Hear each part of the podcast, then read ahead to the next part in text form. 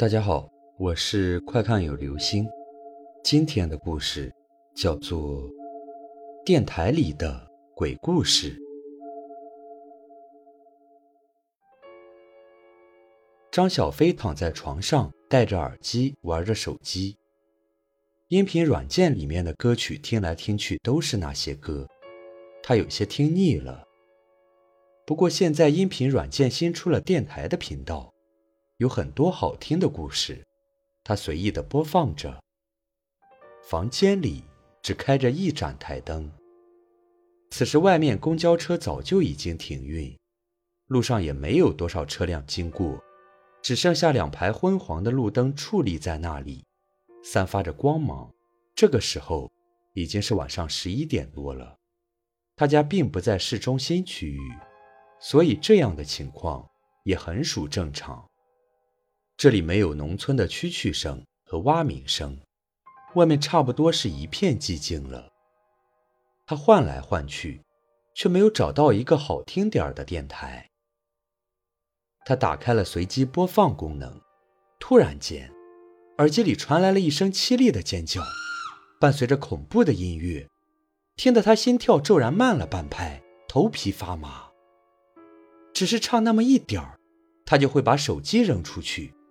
耳机线都被他挣断了一边，他缓了缓神，重新戴上了另一只完好的耳机，细细听来，原来这个电台正在放鬼故事。他不由得暗自发笑，自己的胆子还是太小了。既然无聊，听鬼故事岂不是很好？他便放下手机，听起鬼故事来，空灵的声音一次次。把他的神经带到边缘，他只告诉自己这只是个故事，可是仍然掩不住内心的害怕。听了十几分钟，故事还没有完，他却是害怕的不想再听了。耳机里正在播放的故事，是一个人大晚上的在家，却碰到了鬼敲门的事件，然后是一连串的诡异。可是故事仿佛无穷无尽一般，就是没有听到结局。他一个人在家，孤零零的，实在是不想再让自己害怕下去了。他拔掉了耳机线，准备外放点轻松的音乐。咚，咚，咚。然而，此刻寂静的空间里，却是突兀的传来了敲门声。他吓了一跳。本来安静的世界被这一下子给打断了。他低头看了看时间，已经很晚了。究竟是谁呢？他在这里并没有太多密友，家人也不会在这深更半夜的过来敲他的门。就算过来，也应该会提前打个电话呀。谁呀？他叫了一声，可是回应他的只是寂静，外面并没有人回答。他心里突然咯噔了一下，回忆起刚才听的鬼故事来，这情形和他刚才听到的一模一样。故事里的主人公也问了一句是谁，可是外面也没有人回应。他想着，该不会下一步他就会不由自主的去开门，可是门外没人吧？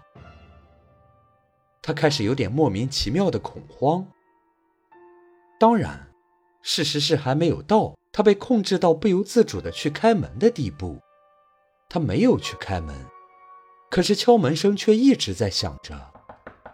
他想打个电话给家人，缓解一下内心的恐慌，可是却发现手机屏幕状态栏上信号就是一个叉，没一点信号，和那些恐怖片的套路一样。他好像记得。刚才听到的鬼故事里，并没有这个片段。看来是自己多疑了。这世界上本来就没有鬼，哪里会闹鬼嘛？他长舒了一口气，心里自己给自己壮着胆。可是那无人应答的敲门声，和没有一格信号的手机，又是怎么回事？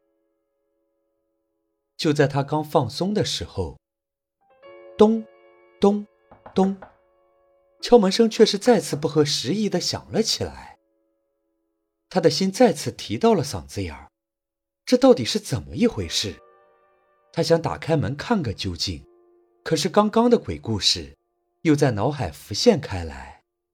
思索良久，他还是没有去开门，手机也没有玩，就静静地躺在床上，万籁俱寂。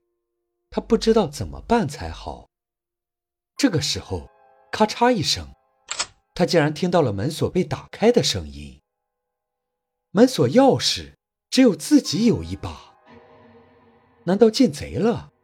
他迅速把整个身体蒙进被子里，然后打开一条缝隙，让自己能够看见外面的情况。外面台灯是开着的。哒，哒，哒，他听到了一步一步的脚步声。从外面客厅传了进来，他的心已经提到了嗓子眼儿。会出现什么？他会进来吗？那脚步声每一步都踏在他的心上，每一次脚步声都让他感到惊惧，即使他蒙在被子里。嘎吱，伴随着一声铰链的摩擦声传入耳畔，他看到他卧室的房门被打开了。可是，他却没有看到人，视野里什么也没有，地板上没有脚，没有鞋，等等，没有脚，没有鞋，那这门不可能是风，明明锁了的。这个时候，脚步声已经没有了，他的耳朵里有的只是死一般的寂静。他忽然看到地板上好像有水渍，借着台灯的光定睛一看，果然是有，而且延伸到了客厅。可是客厅没有开灯，黑咕隆咚的，他什么也看不清楚。就在他感到惊慌疑惧、不知所措的时候，他忽然感到自己的脚被一双冰冷的手抓住了，刺骨的寒意顺着脚踝那里传到了他的大脑。他瞬间“嗡”的一下，整个人都懵了。这，他还没有反应过来，就被那双冰冷的手抓着，拖出了被子。我找到你了。原本播放音乐的手机里，突然传出了这么一句话。他还没有弄清楚到底是谁拖的他，到底是谁在手机里说话，就感觉脖子一凉。然后一热，视野里一片血红。好了，这就是今天的故事，电台里的鬼故事。